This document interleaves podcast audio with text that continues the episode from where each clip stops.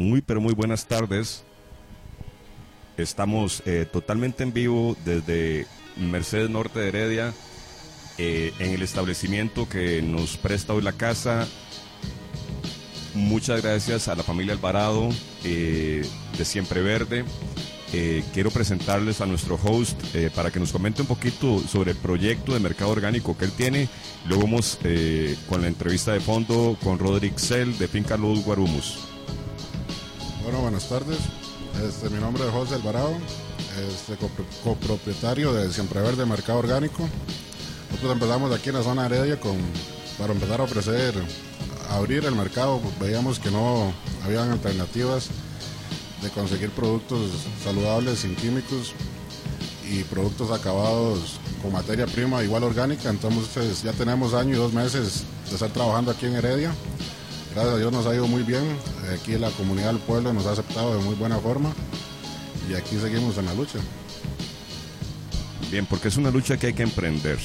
Y hablando de emprendimientos, eh, esta, esta nueva temporada de Biostractos Online, vamos a aprovechar el hecho de que somos itinerantes, somos una radio eh, digital y vamos a andar, ok, si, si por ejemplo allá en la finca tuya, Roderick, eh, hubiéramos tenido una buena señal. La idea era, era tirar, eh, tirar el, trabajo de la entrevista ya, pero sabemos que, eh, bueno, eh, contanos un poquito, vos como, como gestor sobre la génesis de tu proyecto. Roderick Sell nos honra hoy con su presencia en Biostractus Online. Así sin adultocentrismo, desde mi punto de vista, como un señor de 51 años, me parece que un chamaco como vos este, estás para enseñarle a mucha gente. Y, bueno, agradecerte, Rodri, que es un honor eh, tenerte por acá. Eh, así es que comentanos un poco, o sea, tenés más de 15 años como agricultor, permacultor orgánico, sistemas agroforestales, eh, reconversor, con el fehaciente pensar de que Costa Rica no puede continuar como una Coffee Banana Republic. Finca Los Guarumos, contanos, contámonos, contanos la, vaina. Bueno, gracias por lo de chamaco. Este, bueno, el emprendimiento fue un emprendimiento más de carácter personal que, eh, digamos que comercial, porque tenía una intención como de, como de relacionarme con la, con la finca, con, con, con, el suelo, ¿verdad? Con las plantas, con los animales, con, los árboles, con todo, porque quería aprender realmente em, cómo puedo, digamos, producir sin destruir, cómo puedo producir sin, sin sin perjudicar, digamos, sin, crear un, trastorno en el medio. Y bueno, realmente este, traté de, buscar en ese momento conocimientos dentro de la academia, pero se me negó el ingreso a varias universidades porque tal vez no tenía pues buenas notas o, o no me entrevistaban tal vez por no sé, ciertos factores me impidieron entrar a, estudiar lo que conocemos como las ciencias agrícolas, pero que realmente de ahí pues yo no, estoy tan seguro que tan... Yo cuestiono un poco eso, ¿verdad? Realmente me metí en la finca, empecé a trabajar, empecé en la vía práctica, eh, prueba y error. Una cosa me llevó a la otra y vi que habían ciertas cosas en la agricultura orgánica que no me, que no, compartía, como esa compradera de insumos. Y después, este, bueno, habían otro tipo de factores que también pues, me incomodaban con respecto, digamos, al...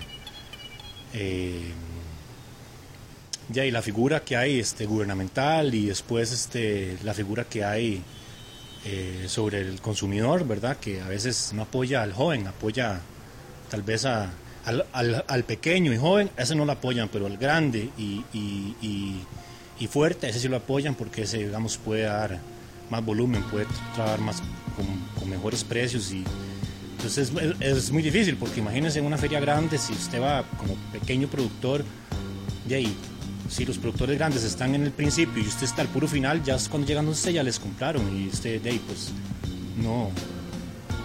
O sea, hay ciertas cosas que tal vez no son tan justas, pero hey, ¿qué es justo en esta vida? O sea, vivimos en una sociedad justa, ¿no? Vivimos en una sociedad justa. Mm, La equidad no es exactamente este, una algo que se refleja en el espejo social eh, y, y comprendemos y compartimos como también emprendedores eh, ese sentir, ¿verdad? Eh, contanos tal vez un poquito para ir ordenando la, eh, eh, la idea, o sea, hay una finca, Sí. finca Cel, ¿cómo se convierten los guarumos? ¿Por qué los guarumos? Bueno, en el inicio, esa finca era un cafetal, no tenía árboles, era un cafetal intensivo, tenía, tenía una metodología, eh, digamos, con una, con una... eh, Vos sabes que la productividad se basa por el, el volumen por hectárea, ¿verdad? Correcto, Eh, en plano. En plano, sí. Entonces, digamos, este, rentabilidad es si tu finca produce bastante por hectárea. Es rentable. Si no produce suficiente por hectárea, entonces no es rentable.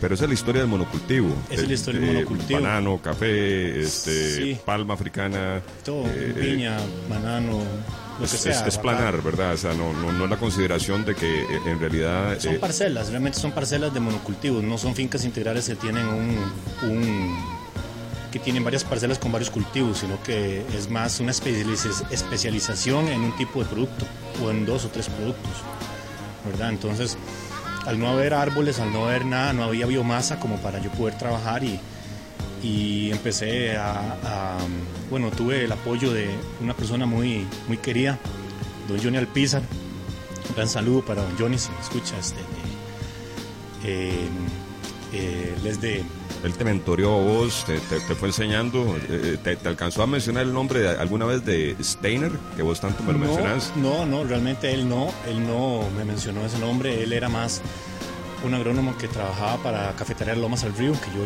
empecé a venderles a ellos café orgánico certificado en el año como 2003 por ahí.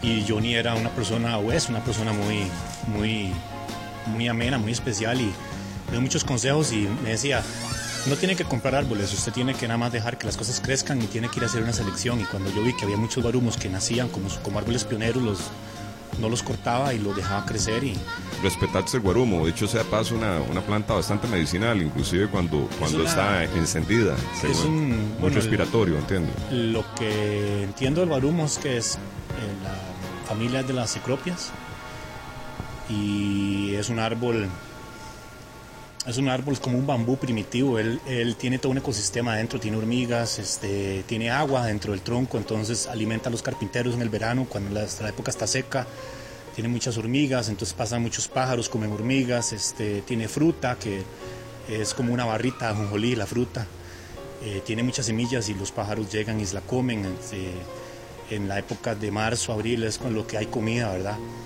Entonces es un árbol que empieza a crear un ecosistema. Al haber aves, hay un control biológico de plagas. Entonces, si creas un ecosistema, no tenés por qué andar echando tantos repelentes y tantas eh, cuestiones como para controlar las plagas. más dejarlo ser. Yo creo que es más. La, na- la naturaleza tiene un bueno, ma- cuando- mayor idea del balance, de lo que uno pueda como interventor. Sí, claro. Cuando yo inicié, yo primero, antes de meterme con lo más complicado que son las hortalizas, eh, me- primero em- empecé a crear un ecosistema.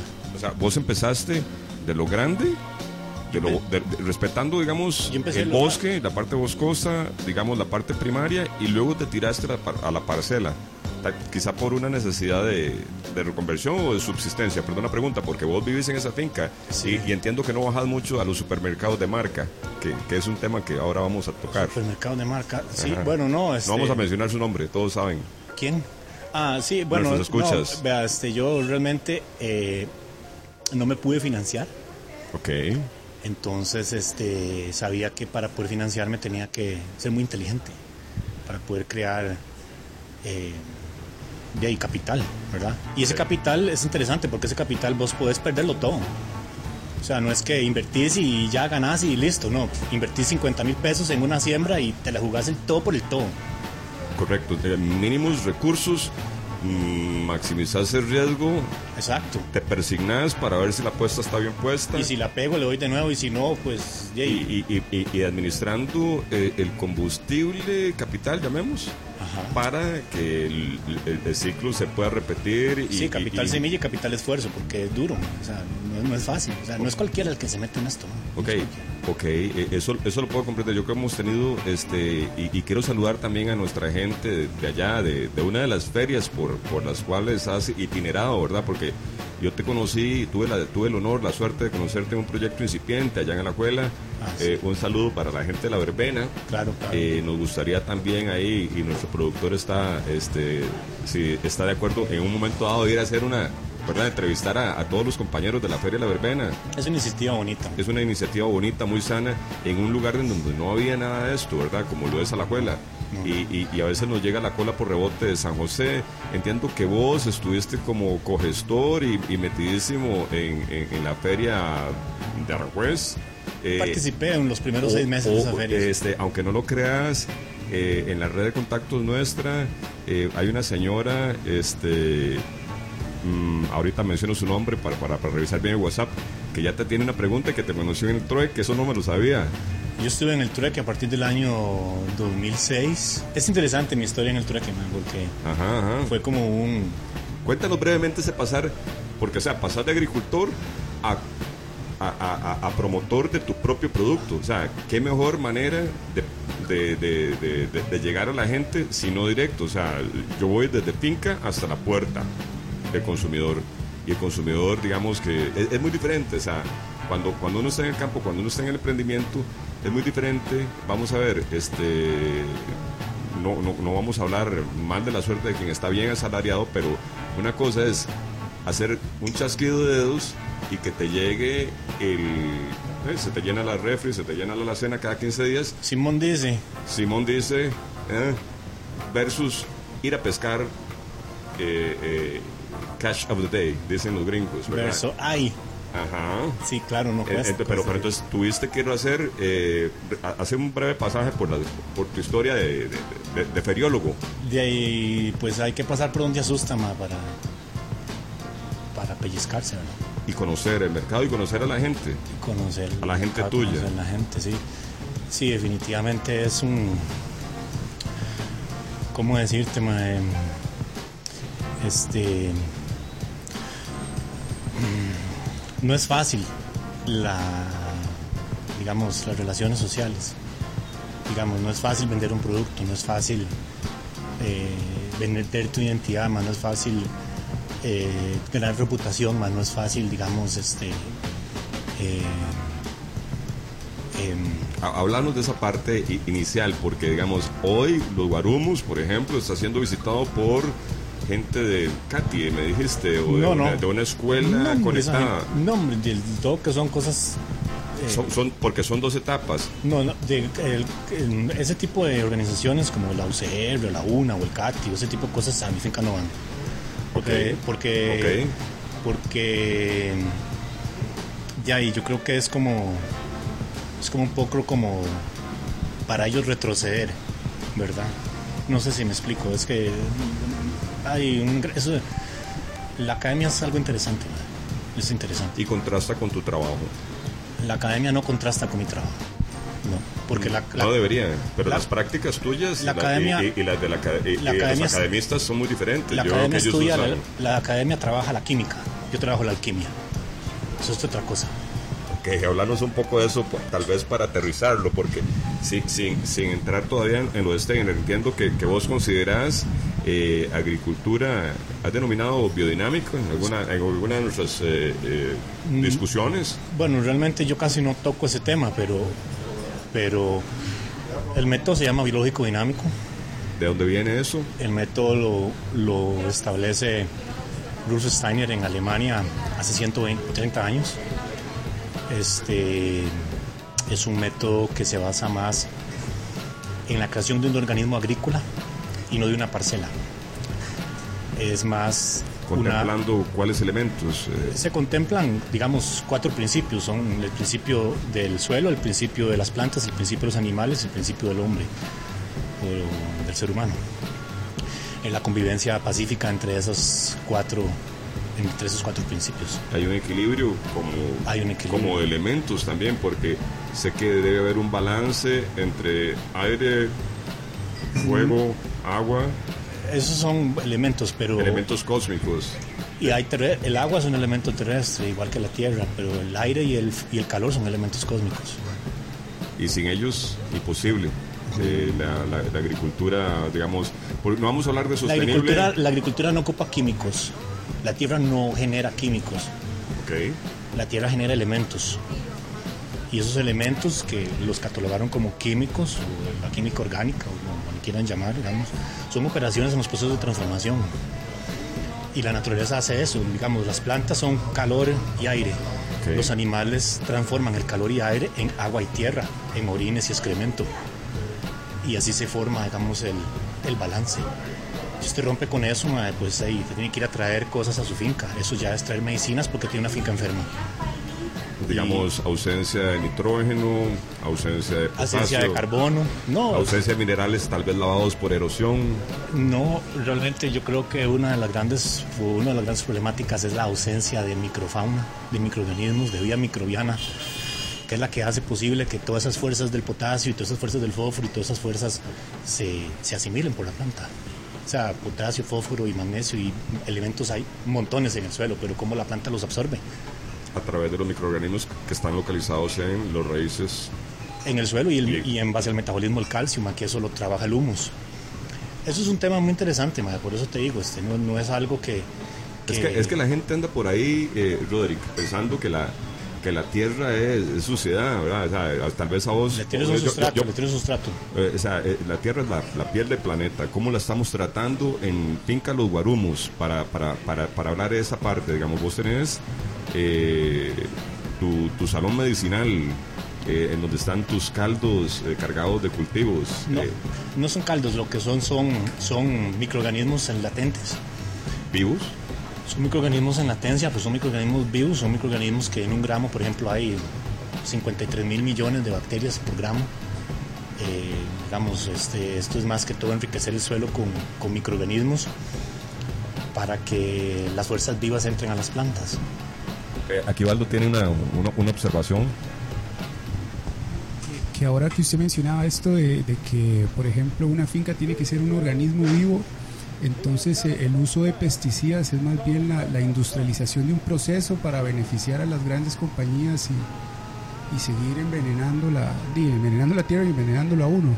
Bueno, yo diría que hay una economía, ma, y esa economía hay que sustentarla. Entonces, no podría decir que sí o no, sino que cada persona tiene la libre la libertad, o como le llaman en inglés, el free will, digamos, la, la- la vía libre, decir cómo quiere, digamos, este, vivir. Y en base al modelo educativo, pues se inclina siempre hacia, hacia la parte académica, que está bien, pero ¿hasta cuándo? ¿Por cuánto tiempo?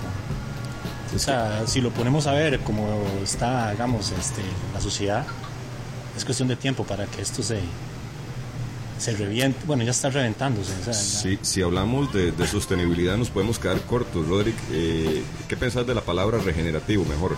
Porque hay que enderezar. Bueno, la sostenibilidad es una palabra que sostiene, es es sostenibilidad, pero sustentabilidad es que garantiza para el futuro. Y regenerativa es un, bueno, realmente la agricultura biológica dinámica es regenerativa porque lo que hace es construir eh, ecosistemas, vuelve a traer el, el balance. En las antiguas civilizaciones el campo de equilibrio era algo que se respetaba y no se, no se, ¿cómo decir? Este, eh, no se alteraba porque existen las leyes de la naturaleza y cuando usted rompe con el campo del equilibrio la naturaleza va a volver a como te hablé el- un día de estos si yo agarro un terreno y lo talo y lo tractoreo y lo dejo en pura tierra la naturaleza va a volver a ser exactamente el mismo escenario que existía antes Es algo muy interesante lo que acabas de mencionar. Eh, quiero recapitular eh, sobre la historia de un pueblo totalmente agricultor que fue poseído por la fuerza, la garra, la garra corporativa del tabaco. Seguramente tabaco y puriscal eh, van a aparecer en muchas referencias. Casualmente, cuando ves la iglesia reventada por movimientos telúricos, la iglesia central, y ves que entre esas grietas hay árboles en este momento. En Puriscal. En Puriscal es, o sea, ¿Qué son las semillas? eh, vamos, eh, que ha- hay, hay algo que la naturaleza tiene que, que nosotros no podemos resolver, Sí, ¿verdad? Nosotros resolvimos construir en el lugar donde hay una, o sea, una edificación de este tipo, eh, el, el- el piso se mueve y, y también las corporaciones se van. En el marco de esta referencia me gustaría eh, entrarle a, la otra parte, porque una cosa es lo que vos claramente sabes producir, tus sistemas eh, sustentables, y otra cosa es ir, cruzar, cosechar, y ahora sí, papá, póngale, porque hay que comer, hay que sostener eh, una familia, vos, padre de familia, vos, este, persona que además eh, en tu comunidad tenés un cierto impacto, sos, ¿verdad? Ten- ten- tenés, sos referentes, sos consultado eh, para ciertas cosas y, y- y de ahí, este, y hay que repartirse, hay que repartirse e ir a, comercializar en sitios en donde, en donde el mercado eh, represente respeto, porque de antemano y hasta en las ferias, por más orgánicas que sean, eh, se ve uno irrespetado. Ha- Háblanos un poquito de esa parte, se, se ve, perdón, no se, se ve uno, se siente uno irrespetado. O sea, eh, Bueno. cuan- cuando te piden el quiebre, cosas que no puedes hacer en Walmart. Yo llego donde la cajera de Walmart y, y- y no puedo hacer el negocio Sí, que ocurre sí. en una feria eh, no orgánica y en las orgánicas. Porque hay, hay posibilidades de, de- mira, eh, hacerme un quiebre, ve que me voy llevando esto, ¿verdad? A veces pasa esto. Sí, claro. Bueno, lo que te puedo hablar es de la flexibilidad. O sea, yo lo que te puedo hablar es de que mm, la rama rígida se revienta. Y si la rama es flexible, soporta, digamos, las, las inclemencias. Entonces uno realmente para poder eh, mantenerse en- dentro del mercado tiene que ser flexible. Ok. Y para mí siempre ha sido lo más importante que haya acceso para todos, no tanto como para algo elitista, sino como para eh, desde el más pobre hasta el más rico, digamos, pueda tener acceso. Incluso este, uno como productor, si yo quiero la comida la regalo. Si yo no tuviera que vivir de lo que siempre yo la comida la regalaría. Si a mí me pagaran por lo que yo sé, yo, yo regalo toda la comida, pero no me pagan por lo que sé porque tristemente, digamos, bueno, yo no diría tristemente, yo alegremente mi conocimiento es práctico, pero no tengo, no tengo títulos en la pared guindados, no tengo maestría, ni doctorados, ni posgrados, ni licenciaturas, ni, pero tengo un montón de callos y, y pollas en las manos, mae, que Sí, e- e- esto no se improvisa, digamos, eh, aquí hay un claro respeto al- a, la, a la obra tuya en ese sentido. Eh, ¿Cuántos años de volar pala? Me, me habías contado que en una oportunidad paraste en un quiropráctico, Uy, sí. eh, porque el trabajo, el trabajo es bastante físico, Roderick. O sea, por más juventud y más entereza eh, física, hasta el güey se cansa. ¿Cómo, cómo, cómo es eso? ¿Cuántos años? Contame, así ya en concreto. Bueno, yo tengo. Agricultor, o sea, porque te dio la, Yo, yo empecé. porque te dio capricho, me dijiste, un día de estos. Sí, y bueno, yo empecé en el 98 con, con, con 20 años. Wow. tenía 20 años y, y tengo 40 ahora. El, el agricultor permanente se quedó. Bueno, realmente la agricultura me salvó la vida a mí, porque, digamos, uno como joven, uno, uno se, uno se, se, se, bueno, se mete en, el, en la sociedad y la sociedad lo te succiona ma, el, el- el medio. Y yo me dejé succionar por el medio. Ok. Pedí auxilio y la tierra fue la que me lo brindó, él hace ese, ese auxilio. Te encontraste en la tierra. Digamos Eh, que nos desintoxicamos los dos. Nos desintoxicamos tanto la tierra como yo. Por eso no quería usar más químicos. Yo te lo digo todo, ma, Y, o sea, y- y convertiste, convertiste una finca de café monocultivo en. ¿Cuántos, En ¿Cuántas una- especies? en una tenés finca- un, en una tenés finca. un banco de. de- realmente no sé cuánto hay. Yo sé que hay bastante, pero va a haber mucho más. Si Dios me sigue dando vida. Pero ah, si, si tuvieras que decirme así, 10 cosechas importantes. 10. 10 cosechas importantes que no sean cúrcuma de jengibre porque van, van, a, van a decir que yo soy de bioextractos. De ahí no, este, ¿Qué tenés de- allá? ¿Qué tenés? de las, las, Aparte de los guarumos. las hierbas para las infusiones y el café, mae, las frutas, los nísperos, los bananos, los mangos, este, las guayabas, eh, para la época de las mermeladas, para, para todo es muy estacional porque realmente yo lo que aprendí fue a trabajar con el ritmo del sol y el ritmo del sol es un ritmo que es anual, entonces yo me guío más a las estaciones lo que la finca me va dando yo lo voy transformando. O sea, la naturaleza me está hablando y me dice, tome, esto es lo que yo tengo para usted. Este es el momento Exacto. de esta cosecha. Y hay que estar bien parado porque si se pasa, se pasa. Porque la naturaleza no espera, man. O sea, usted agarra el bus cuando pasa y si lo pasa, se monta y jala. Si no, espérese que vuelva a pasar. O, pues, o se va caminando. Eh, eh, eh, cu- cuando, cuando uno es universitario, ¿verdad? Como que tiene que repetir el, el año o así. Bueno, pero pero no, no, no fue esa tu, tu, tu destino, digamos. A mí me pasó mucho que ey, tan, tan rápido pasa el tiempo que uno estaba estudiando tanto. Y yo, bueno, voy a ir a trabajar, a pedir brete por allá para, para ver si eso es lo que me gusta. Vos, vos no tuviste eso. No, vos te encontraste, colapsaste con la tierra y, Yo- y, y- y- y bueno, y, a la yo, fecha... yo ayudé mucho a mi papá, ¿verdad? Por ese respeto y, tengo a, a mis padres. ok. Y después, este, pues yo le dije a mis papás, yo quiero vivir de la agricultura, quiero, quiero ser agricultor. ¿Quieres ser agrónomo? No, no quiero ser agrónomo, quiero ser agricultor, no agrónomo, agricultor. A, a ver, a ver. A ver, a ver, que- quiero, que, quiero que seas un poquito más enfático en esa diferencia. Bueno, es que el agrónomo es un profesional de ciencias agrícolas. Y yo soy un profesional en el lenguaje de la tierra. Son otras cosas, es otra cosa. Es diferente.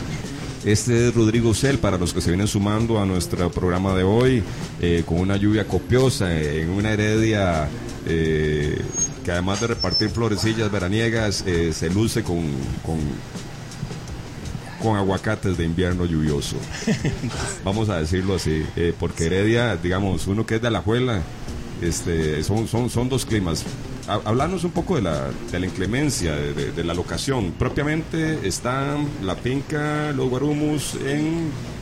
Es San José de la Montaña, en, en Barba. Ajá. Este, eso es una es un terrenito de, de ya hace más de 40 y resto de años, ¿verdad? Que Inconvenientes topográficos, inconvenientes climatológicos que puedas citarnos. Tiene, tiene una parte que es plana, tiene una parte que es pendiente. Llueve como 4.500 milímetros de agua por metro cuadrado, llueve bastante. Y a veces se mete el, el clima. Bueno, es que ma, el, el clima es algo cíclico. Y, y bueno, estás en un cucurucho en donde hay una pugna, porque Costa Rica es la cintura de esta América, en donde el Atlántico y el Pacífico eh, Sí, quiere, estoy- quiere sacar los codos. yo- a, ver, a ver quién soy más. Yo, yo estoy en el puro centro del país. Ok, a, eso quisiera llegar. Es, es algo interesante porque está Porque hay, hay vendavales, hay, hay, hay atlánticos, hay vientos norte, hay vientos, ¿verdad? Eh, todo eso te afecta. Ah, por eso, por eso la Claro, inclemencia. No, pero, o sea, como te digo, eh, la agricultura es algo que, que no es para cualquiera, porque hay que ser muy perseverante, porque eh, no es no es que la primera la pegan, mano. A veces ¿Alguna cosecha con la que hayas tenido algún lío? ¿Es alguna, digamos, recapitulando eso? Porque has, has hecho empeño en que durante estos 20 años ha costado la vaina. de las cosechas más difíciles son las de las raíces, ma, porque hay que darle durísimo para poder sacarlas y ahí donde uno termina Haciendo hombrecito. reventado con, el, con, con- con- con la columna y ahí es donde uno empieza a tomar antiinflamatorios y, y empieza a joderse el hígado ma, y esto y el otro y aquello porque de, el dolor, ¿verdad? Porque duele, weón. o sea, usted, eh, de- usted es su propio jefe, entonces usted no tiene hora de entrada hora de salida. Si yo tengo que hacer un trabajo y le tengo que meter ocho horas, le meto ocho horas. No es que ya son las 12 y ya me tengo que ir y, Bueno, y ¿y yo, no tengo, yo no tengo empleados, nunca he tenido empleados, entonces siempre he trabajado solo, dedicado, digamos, el día a diferentes actividades. Cuando tenía animales, tenía gallinas, tenía eso, tenía todo, tenía que hacer hasta 20 actividades en un día, desde temprano hasta la pura noche. Y a veces debajo de la lluvia, con una capa o lo que sea. No, solo Dios sabe lo, por lo que yo, por el, por el- por el sendero donde me metí. Pero el que tiene miedo, Apague, vámonos. Eh, vieras que Eva Arguedas, eh, nuestra radio escucha, este, bueno, pues te mando un saludo. Este, excelente, Roderick. Dice, eh, quizá puedan en algún momento conversar sobre los beneficios del yacón. Sí, conozco a Doña Eva. claro. Sí, eh, me parece que su hija este, ha trabajado en un proyecto científico este, en, en la cual vos la has mentoreado. Bueno, yo, yo, el yacón fue un cultivo que es originario de Perú. Es un cultivo muy interesante. Es un cultivo, eh, ¿cómo te podría explicar? mae? Es un cultivo que se come crudo y es un cultivo muy rico en glucosa, es muy bueno para el cerebro y tiene ciertas propiedades medicinales que, que son, muy, son, muy, son muy beneficiosas Sí. hablar del Jacom Day es como hablar un programa solamente de él, pero un proyecto que yo monté para sembrar Jacón. Incluso ese proyecto lo, lo presenté y, y simple y sencillamente no sé de lo que se trata, pero me opongo. Entonces, hay proyectos muy bonitos, muy buenos, pero hoy tristemente a veces no, no hay la visión para cosas diferentes. Hay, hay mucho miedo para lo que es nuevo, para lo que es diferente. Es que este, cuando el análisis provoca parálisis, y yo creo que acá hay No, y los que- requisitos, olvídate, no son la los permisología, la... ¿verdad? No, no, no, el sistema no está a favor de, de- de- del emprendimiento. No, y, requisitos, requisitos, requisitos y requisitos. Y el último requisito es que hay más requisitos. Entonces, es, es, es complicado, no, no, no, es fácil. man. Bien, saludamos a Fernando Chávez también que está en sintonía con nosotros en este momento desde Rioro de Santana. Eh, bien, y don Ciro desde Liberia. Doña Gilda un poquito más de acá de Heredia. Eh, muchas gracias por su sintonía. Estamos eh, para los que se vienen sumando con Roderick Cell. Yo creo que es momento, tal vez, de, de hacer una pausa y, y- y conversarnos un poquito más de, de los elementos, eh, digamos, eh, terrestres y cósmicos. E- Esa parte de, de- la lección rápida, tal vez en un lenguaje que Fácil. es fácil, fácil, ¿ok? es muy fácil. Imprescindible para la agricultura. Los una- cuatro elementos. Sí, pero. Sáquese usted de, de- de- de- de- como, como, como, como, eh, como pedestre, digamos, como hombre, como animal caminante, eh, que evolucionó este, de cuatro, bueno, salió del agua, se puso en cuatro patas, se paró y luego este, se convirtió en una persona que anda sentada eh, en contra de su evolución. Y, y observe aire, el fuego, el agua y la tierra. Sí, bueno, esos son principios. Son principios. Son principios organizativos. Porque la naturaleza está organizada en base a los elementos y los elementos dan en el orden, van en el orden de la tierra, el aire, el agua y el calor. Tierra, aire, agua y calor, tierra, agua, aire, calor, tierra, agua, aire, calor. Este. Eso es como cuando la semilla toca el suelo y con el elemento del agua eh, se hidrata y por el caos de la luna revienta la raíz, lo primero que toca o lo primero que conoce es la tierra. Conoce el útero de la, de la, tierra, conoce a la madre inmediatamente que ya eh, se introduce la raíz en el suelo, empieza a, a desarrollarse el sistema digestivo de la planta, que son las raíces, inmediatamente empieza a desarrollar el sistema pulmonar, que son las hojas, Wow. Y empieza, digamos, a crecer en base, en, base a esas fuerzas, ¿verdad? Está la fuerza, hay seis gravedades que, que afectan a la Tierra y la Luna tiene cuatro. Este, bueno, los planetas, este, todo, todo, todo es. Pitágoras le llamaba eh, la música a las esferas, porque es como un, como una, como una especie como de, todo es música. O sea, la naturaleza es música. Y la música es matemática, decían otros. Y entonces sí hay ciclos. y la música si está fea, no es armoniosa, no es buena. ¿Verdad? Y cuando vos estás en un lugar, en un bosque, en un lugar así, y escuchas la música, si vos vas a un lugar, a un bosque y escuchas la música, entendés que, que, que, que hay algo mágico ahí. O sea, Algo más grande. Anda de noche y te vas al Caribe, escucha la música de la noche en el Caribe, anda al, al Pacífico y oír la música de noche del Pacífico y andate a otro escenario escuchar la música. Cada escenario tiene un tipo de música y todo en conjunto crea la armonía. Entonces, a partir de esa armonía, la naturaleza crea su, su, balance, porque el sol pasa por un mes o pasa por una, por una constelación, amplifica un determinado elemento, ya sea de aire, de fuego, de calor o de agua, y la luna hace exactamente lo mismo que hace el sol, pero en 28 días. Lo que hace el sol en un año lo hace la luna en un mes, en cada, en cada, en cada, estación o, en cada mes. Digamos, son 12 meses.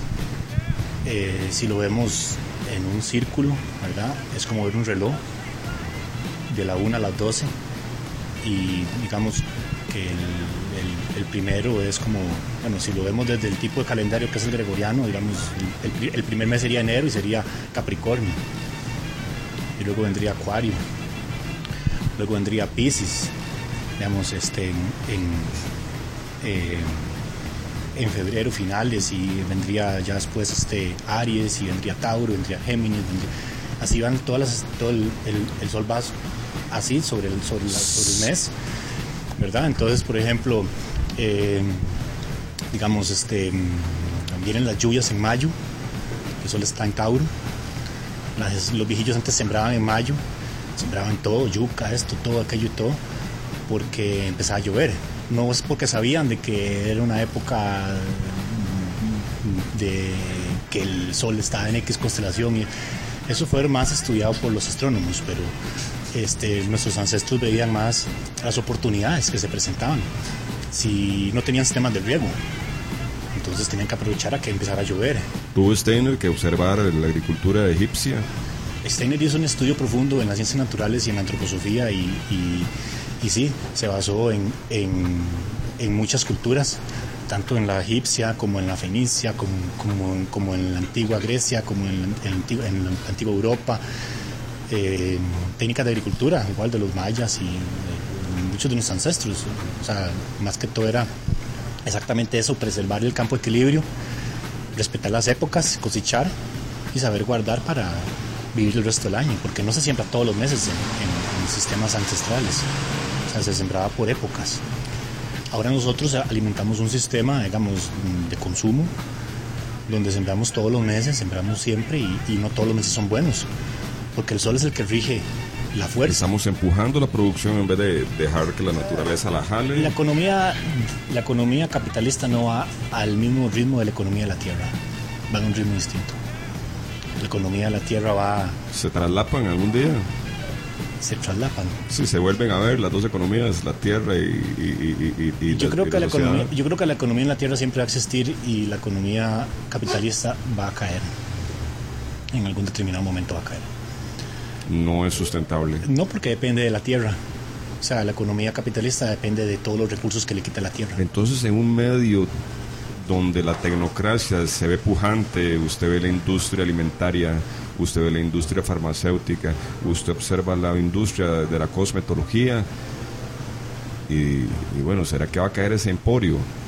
Eh, ¿Es acaso necesario eh, pellizcarnos, hacer el acto de la alimentación, de la nutrición, el acto de curarnos conscientemente, eh, sin dejar que, un tecnócrata se aproveche de, nuestra falta de lectura de, todos estos conceptos que aquí tratamos de tocar a diario? porque, porque, digamos, es una misión. Yo, yo te veo, digamos, en medio de de la feria y de, la verbena, vos, lo que menos estás haciendo es vendiendo, vos estás, vos estás en tu púlpito contándole a la gente, tenés, te veo con alta responsabilidad de repartir el conocimiento como quien busca un lo que yo hago un mentoreado, vos, vos, tenés la sed de, lo que yo ¿crees, ¿crees que puedes heredar este vagón de conocimiento? Eh, eh, irá a aparecer, eh, si no dentro de la familia, dentro de, colapsar con esa persona, porque sea, lo, que usted maneja como concepto, que, es un cartón que no se hereda, no se tiene en tres ni en ocho años, ¿verdad? Eh, porque la, la, academia lo, te lo da así, eh, te lo daría así, la, academia, este, digamos, de, universitaria, ¿verdad? Un, cartón pero lo que vos tenés no, no, no es de cartones. eh, este, De, se, lo, se, lo, se lo voy a poner así, con mucho respeto. Yo tengo mucho respeto para todas las personas, porque igual quiero que me respeten y igual respeto, pero lo que sí le puedo decir es que en igual de condiciones, en un terreno con las mismas condiciones, si usted no tiene herramientas y tiene que desarrollarlas, yo creo que yo me la juego. ¿no? En cambio, quien no las tenga, las herramientas y no pueda desarrollarlas, yo creo que me pide que le ayude. Sí, porque estamos de los, de los animales más raros que hay en la tierra, o sea, no sabemos hacer ni nuestras propias guaridas. Bueno, en la, na- en la- en la Eh, naturaleza un hueco es muy preciado, Ok. porque vos te, te- te encontrás un hueco en la naturaleza. No son palabras mías, son palabras de un gran amigo que respeto mucho y lo quiero mucho, Oscar Perone, un permapicultor, un señor de Argentina, una increíble persona, un gran ser humano. Y él me hablaba que una casa en la naturaleza es algo muy preciado, porque todos quieren una casa, como nosotros queremos una casa, ¿verdad? Entonces, si hay un hueco, vos, no- vos, si ves un hueco en la tierra, meterías la mano en ese hueco. Tal vez no con, con, con, con, inmediatez. ¿Verdad? Que Pero te daría miedo hay- meter hay- la mano en ese hueco. hay, hay que asomarse cuando, culebra, cuando, cuando usted no sabe para dónde va, es mejor quedarse ahí. ¿Verdad? Eh, Tal vez uno con cautela se detiene ahí. Bueno, pues sí. Pero Pero habrá que hacerlo en un momento dado.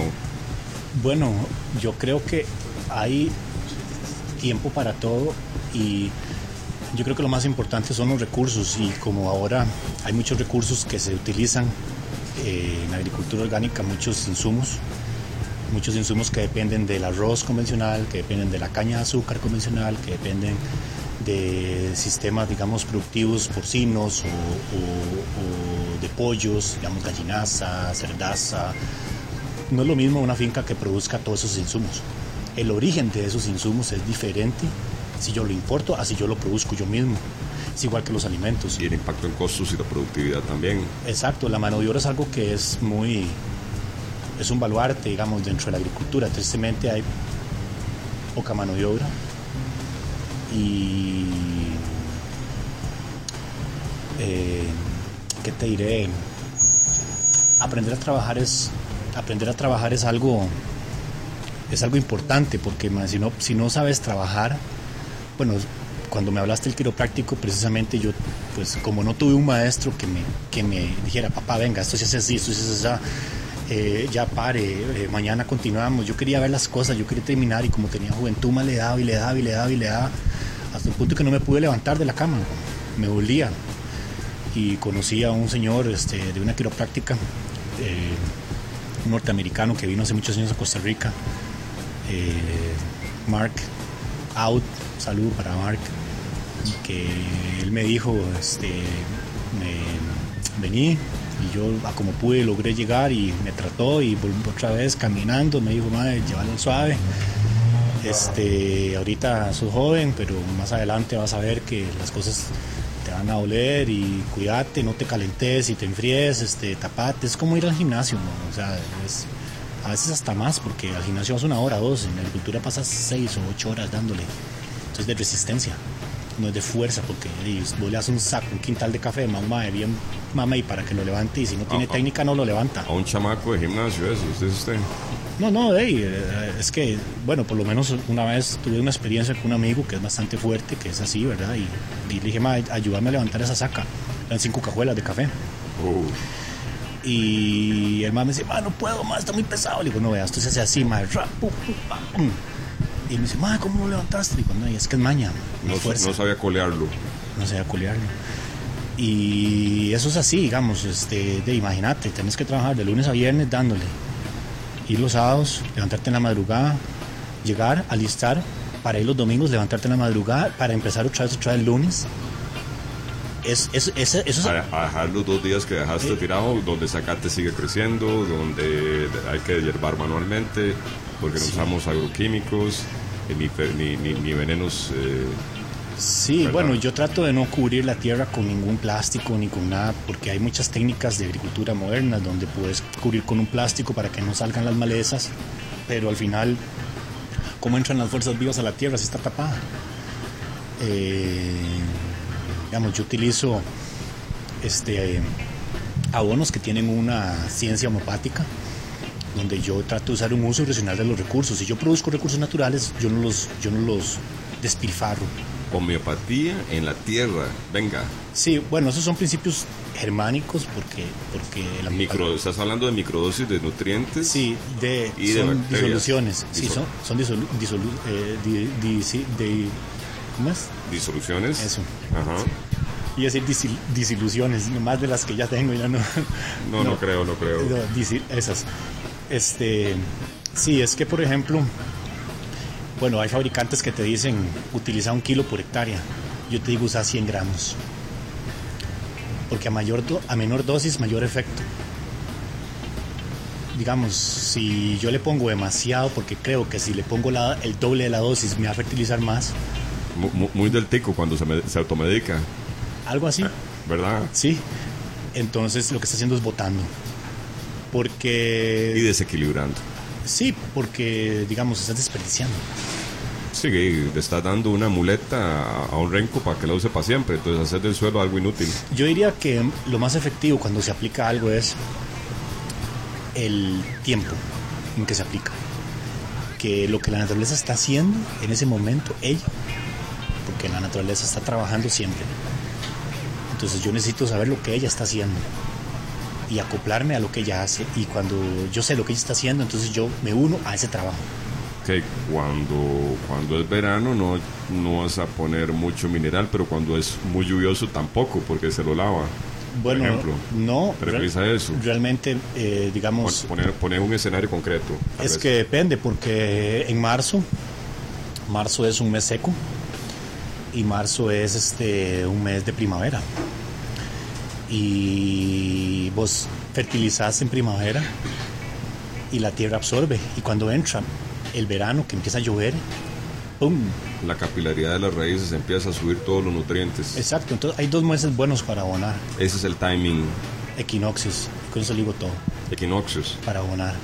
Ok, gente, ya lo escucharon. Estamos aquí directamente en Biostractos Online.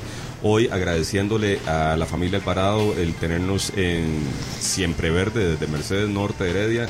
Entrevistado de lujo, Roderick Cell de Finca Los Guarumos. Tal vez unas, unas, unas palabras para, para ya casi este cierre. Tenemos 10 minuticos más. Aquí no tenemos la formalidad de arrancar a las 5 para terminar a las 6. Aquí no horarios. Aquí se trabaja todos los días. Y, bueno, no sé si por acá en, Facebook o WhatsApp hay más este, consultas para vos, pero mientras tanto eh, se me ocurre preguntarte qué, le dirías a, todos esos muchachos, eh, porque ahora diste un mensaje muy sólido. Así. Ah, hay que producir. Eh, estamos en medio de, de un país, sí, hay que decirlo así, eh, ahora que estaba leyendo, este, leyendo, analizando, valorando el tema de la huelga, me doy cuenta que hay una serie de burócratas que están montados y hay otros que están montadísimos. Y nosotros les estamos pagando el estilo. Nosotros somos los patrocinadores. El 80% de, nosotros aquí en este país eh, hemos provocado que los pilares sociales, eh, como la seguridad, como la educación, esa entereza que teníamos como país moral, baluartes eh, que ya no que ya no se pueden tener porque papá y la mamá dejan los chiquitos para que para los dos tienen que trabajar, ¿verdad? Este, porque hay que pagar impuestos. Eh, el chiquito se queda ahí con una chupeta electrónica y, desaprende y, bueno, a pesar de que vos lo metes en la mejor institución que puedes y quizá con mucha suerte se haga bilingüe y, la persona en este país promedio con cargas sociales tan altas para no haciendo producción, sino servicios. Sí, claro. Eh, y entonces, este, ¿verdad? Pero los servicios lo pueden ofrecer en cualquier lado de este, de este Centroamérica tan grande, eh, porque yo, yo, yo, yo, yo, yo, yo, yo, Nica, perdón que haga la observación aquí, eh, para todos los escuchas, vieras qué bien que habla inglés, no se le oye el acento, igual que el guatemalteco, igual que el salvadoreño, pero a diferencia de nosotros, ellos sí tienen capacidad productiva. Ya que fregado. Y nosotros ponemos a una persona que estudió 16 años, que se encuentra con un alto grado de frustración sentado en un call center. Hablamos un poco de esa situación que está sufriendo este país y la, muchacha, los jóvenes, los que, los que piensan que a tu edad, que a tus 20 años no, no, llegaste vivo a los 40. decirles, ¿verdad? Que, que, no sos un fantasma, tal vez eh, explicarles cómo es que, qué es lo que, algún consejo, ¿verdad? Porque yo, creo que eso nos, nos, pasa no solamente como personas, ¿verdad? Eh, adultos, sino este, como padres, que hay una responsabilidad eh, en este mensaje. Danos unas palabras al respecto, por favor. Bueno, este, definitivamente sí, este, el tiempo es, tiempo es dinero y comprar tu tiempo es, este, gastar tu dinero. Y pero, pero el que, te llegue con el tango de que 20 años no es nada y todo lo que has construido. bueno, yo diría que a los 40 ya la vida productiva de una persona pasó 45 años. De los 20 a los 45 años es la edad productiva. Después de ahí... La cuesta arriba. Mi mamá tiene 74 años y no encuentra trabajo por ningún lado. Nadie le da trabajo. Es una, es una bronca, le trabajo un, un adulto mayor. Y yo espero algún día tener la posibilidad de yo emplear a mi mamá porque sabe que ella jamás me va a joder.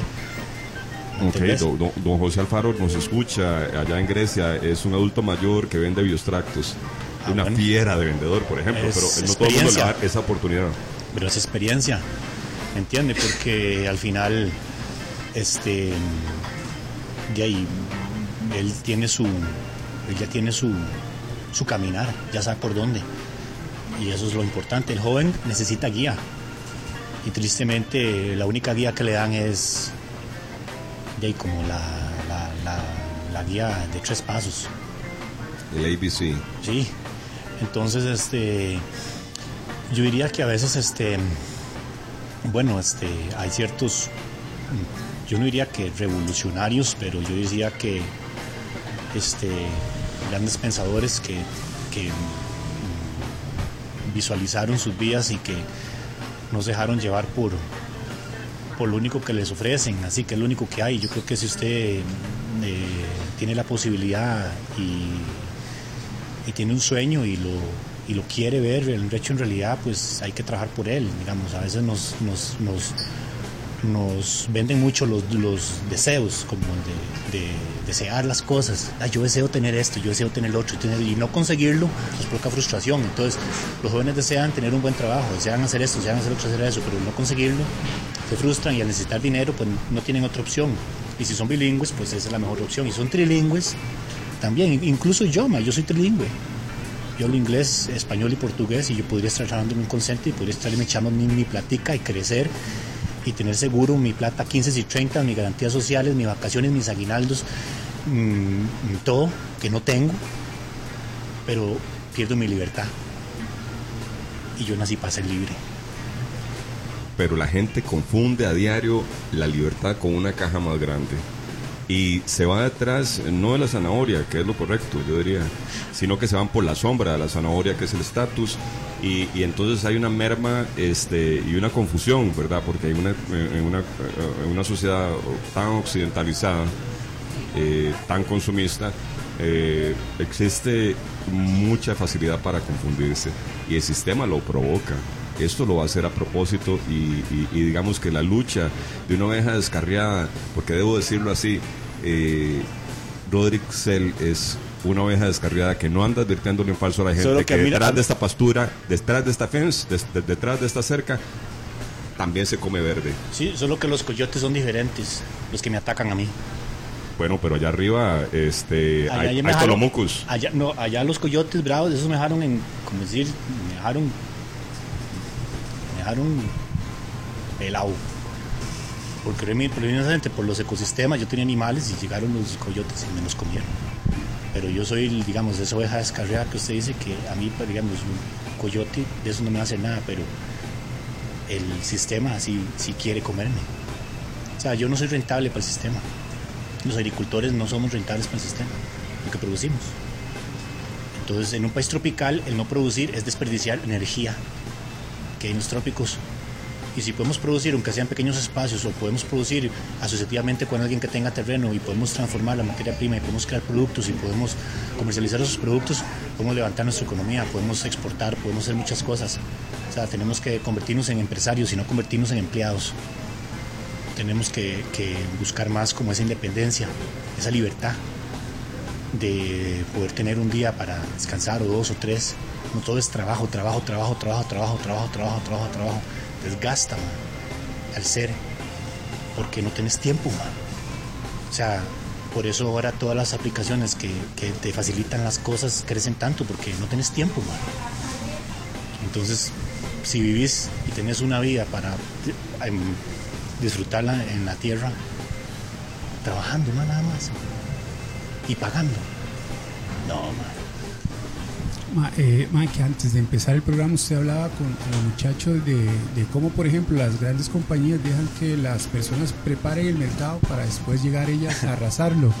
Si pudiera hablar de eso, si le parece, y la- lo otro sería de, del problema que el tico que yo veo que, que es un que es un, un consumidor poco consciente por ejemplo que, que sabe digamos usted en su caso que está produciendo bien que trabaja la tierra para que sea eh, en el tiempo verdad para que no sea una cuestión de, ahorita nada más y que pre- eh, o sea que el tico no, no- no- es, eh, siento yo que es un consumidor poco consciente de, Es que comprar y eso y yo luego lo que le decía en un principio también. Bueno, eh, hay trabajos que son difíciles, que se le dan al, de que se le dan al pobre, ¿ah? Y el trabajo fácil se le deja, digamos, al más vivo. Entonces, pues, se lo voy a poner así. Este, digamos que si yo tengo un- una empresa constructora yo me echo los, las flores en el ojal de lo que he construido, nunca le doy valor a todos mis empleados, que son los que realmente construyen y me hacen a mí ser grande. Entonces al final pa- pasa igual, digamos, usted hace un mercado, hace eh, toda una logística, todo esto, simplemente llega alguien, importa el producto, lo consigue más barato y le mete la puya. Es algo muy similar a cómo trabaja ya, este, las- yo diría que las, que las economías que son un poco perjudiciales para, para el país como las cosas que no son correctas, ¿verdad? Como, no sé, narcotráfico, corrupción o lo que sea. Ellos, ellos sí pagan impuestos, al gobierno les interesa.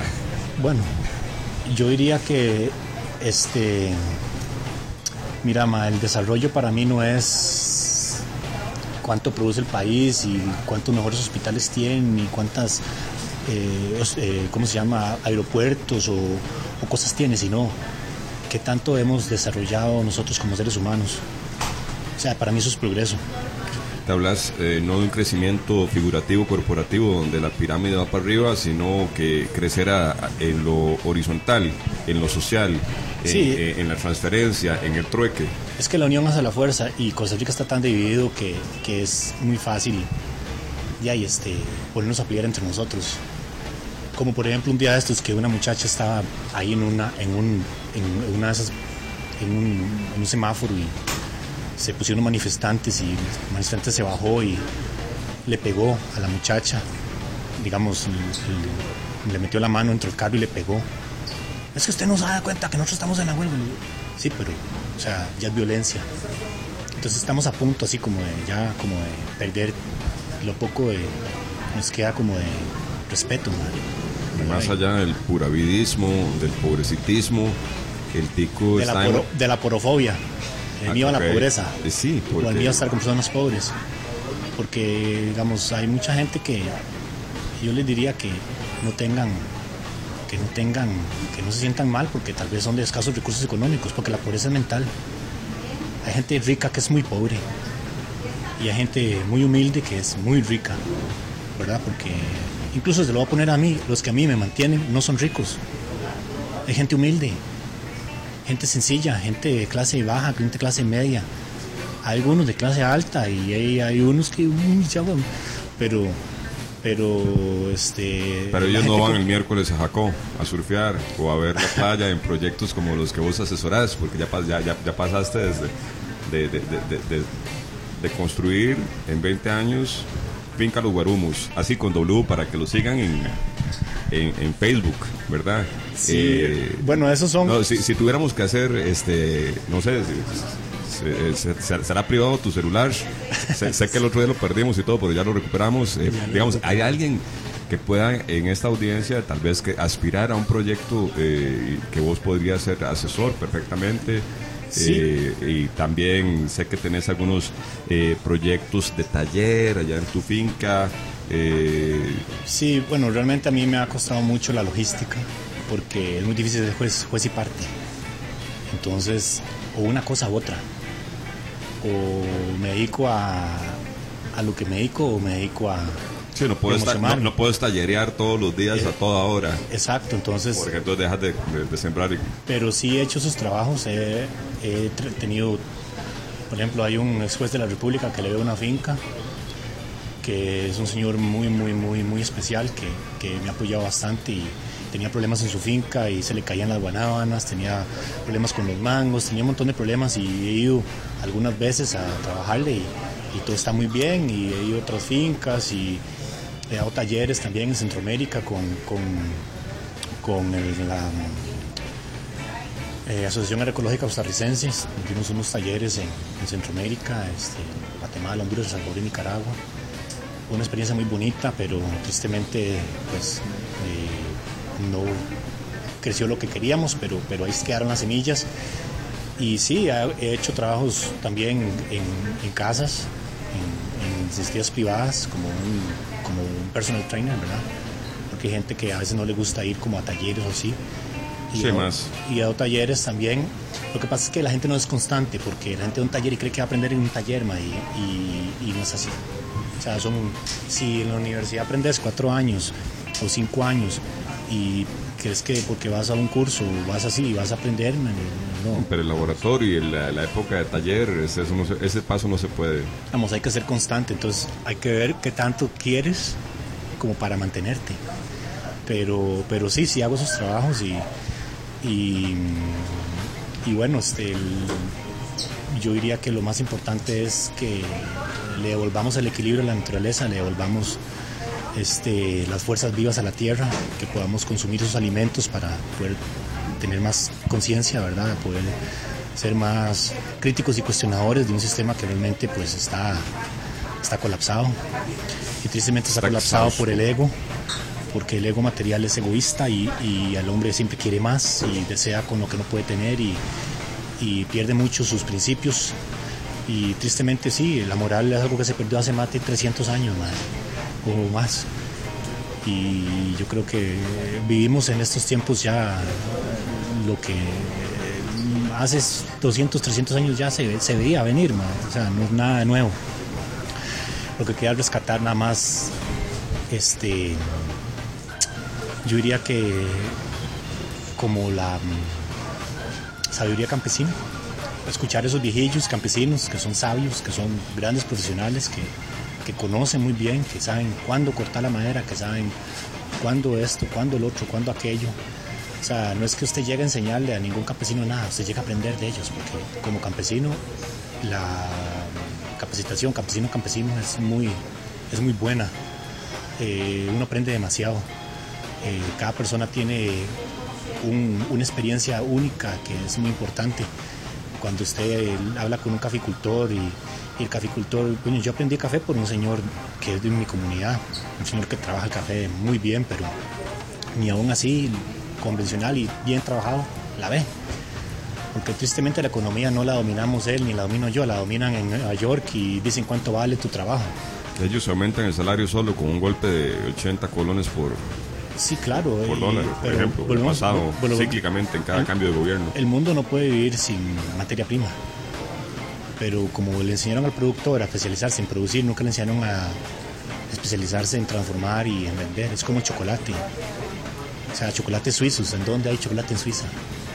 Chocolate de trópico. Va a Suiza, pero en Suiza hay un especialista que aprendió a hacer chocolates. Ahora que hay especialistas en chocolates ticos que superan la calidad de los chocolates suizos. Ok, una invitación eh, para todos los radioescuchas a, a seguirnos en redes sociales en Finca Los Guarumos. Estas son las palabras de cierre de Roderick Cell.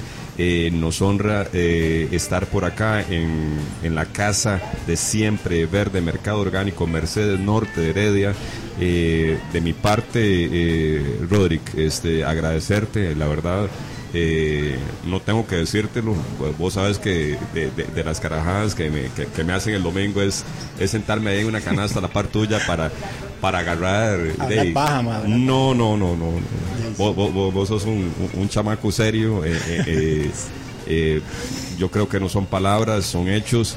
Y, y no te felicitamos por, por lo que has hecho, sino lo que venís haciendo y, y cómo vas a seguir haciéndolo, Rodrigo. Es una responsabilidad como ciudadano, madre. Porque al final lo único que puedes dejar aquí es una obra. El proyecto aquí- decente. Sí, dejas algo o no dejas nada. Y decir de tu algo. finca que te la encontraste de una forma y la vas a dejar mejor, que esa es tu obra. De ahí por lo menos es cuando me toque llegar a dar, yo diría que mm, A la hora de la piel fría, Rodrigo. a la hora de la piel fría, lo que quiero es que eh, de me juzguen con, con, con- no me juzguen tan feo, ¿ah? Eh, ¿De qué estás hablando? De, O sea, me refiero a que yo he tratado de de generar... amigos invisibles que te venden desde acá, el más allá. O... No, no, sino, digamos, yo he tratado de, porque vos sabes que está la ley de acción-reacción, Venga. está la ley de que si mueves con algo, algo mueve contigo, ¿verdad? Entonces, El bien y el mal son espejos. son espejos y si yo, digamos, quiero generar un recurso económico a partir de oprimir o a partir de destruir, eh, es, es pesado, man. Y yo lo que quiero es estar liviano, man. Viajar liviano. Viajar liviano. continuar. Exacto, porque al final este, de ahí nos llamamos de muchos pesos en este mundo. Ya hay bastantes barreras Hay bastantes barreras. como para generar una más entre nosotros mismos. Eh, bien, Roderick, y todos los radioescuchas, desde en esta ocasión, desde Mercedes Norte de Heredia, eh, transmitimos eh, nuestro segundo programa, nuestra segunda temporada de Distractus Online, una radio de una temporada que va a caracterizarse por ser más itinerante. Esperen nuestro, nuestro próximo invitado que va a ser eh, la doctora Trejos. Vamos a transmitir desde Sanarte la próxima semana. Me parece, Baldo y amigos radioescuchas, que vamos a tener que hacer el sacrificio de ir hasta Punta Leona, eh, hacer un contacto con el agua de sal que nos mineralice, que nos nutra diferente y quitar la toxicidad eh, que nos deja la poluta ciudad. Hay 118 minerales en el agua de mar, man. Ok. Ahí le digo todo. Entonces, ¿qué le decís a que inventó la tabla periódica? Y ahí, este, Que que se quedó corto con el estroncio. bueno, yo creo que la tabla esmeralda es más, más allá de la tabla periódica. Las palabras de Roderick Selle, el alquimista de la tierra. Finca los Guarumos para que lo sigan amigos. Muy buenas tardes.